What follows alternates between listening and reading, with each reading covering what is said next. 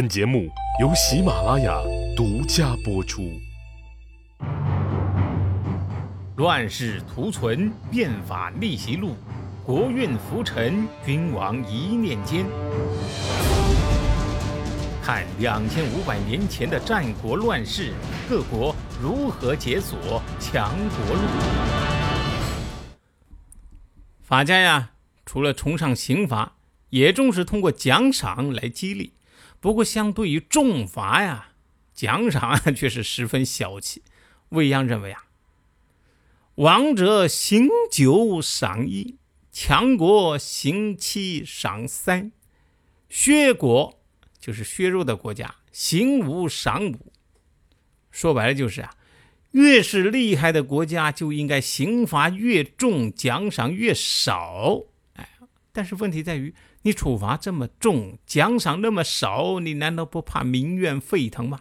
可是未央有他的看法呀，重罚轻赏，上爱民，民死上；重赏轻罚，上不爱民，民不死上。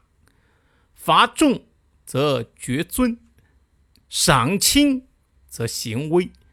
绝尊呢，上就爱民；行威呢，民。就死上，他认为啊，赏和罚呢是相对的，正因为是重罚，才显得奖赏的珍贵，老百姓啊就会拼死报效国家，更显出官爵的尊严和刑法的威严。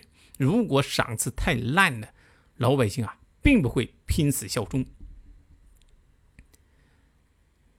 用今天的眼光来看，这个未央的法律对老百姓啊实在是太刻薄了，那是刻薄寡恩啊。当然了，对于那些刚刚从奴隶制的铁链下解放出来的奴隶来说，能给你一份田产，让你自己耕种、当兵立功，还能进入贵族行列，这已经是天大的恩赐了。所以呢，这个新法一开始，应该说呀，老百姓啊是拥护的，毕竟那是从十八层地狱被低到了十七层，痛苦指数呢减少了那么一丢丢。除了这个严刑峻法，未央啊还推出了一系列的革新举措。首先呢，废除贵族的世袭制度，你不管是世家子弟还是普通百姓啊，统一以军功授爵。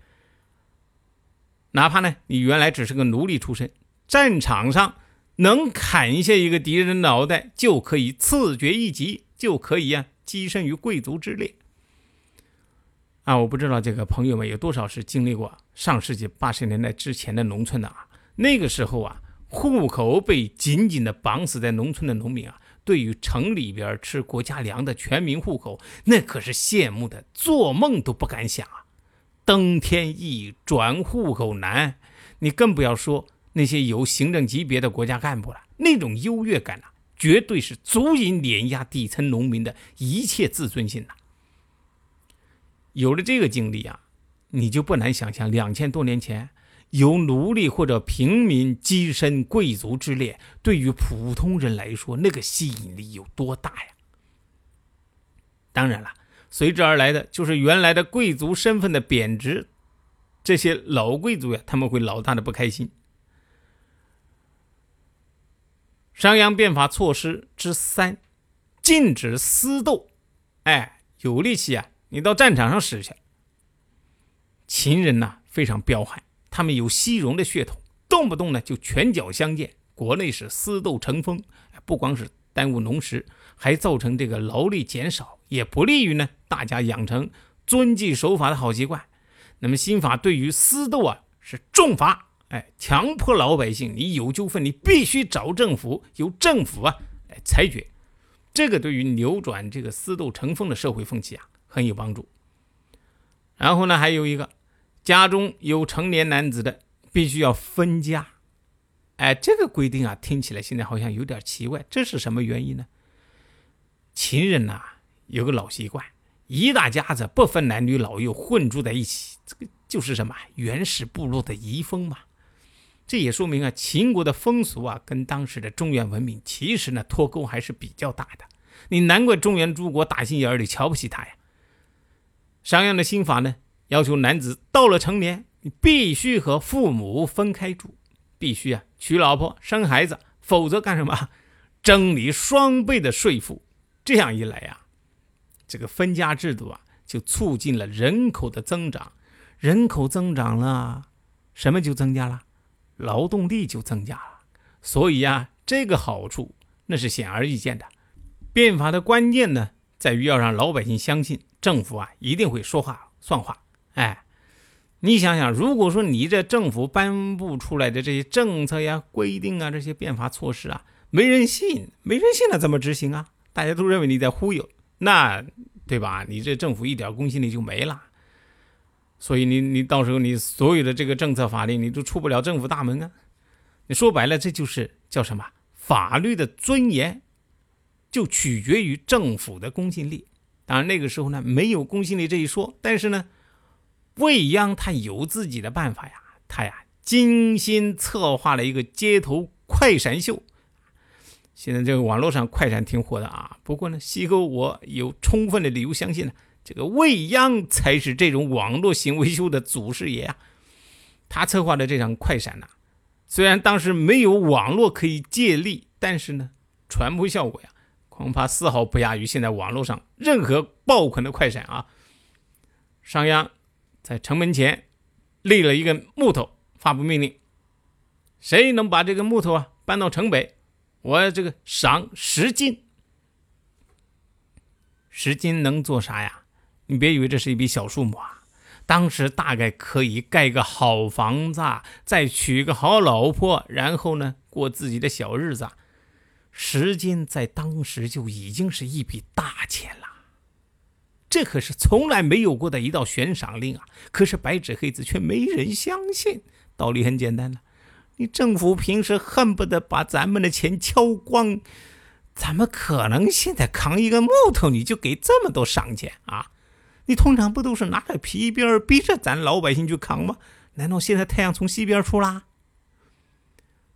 未央一看，哟，没人理睬，行，赏五十斤。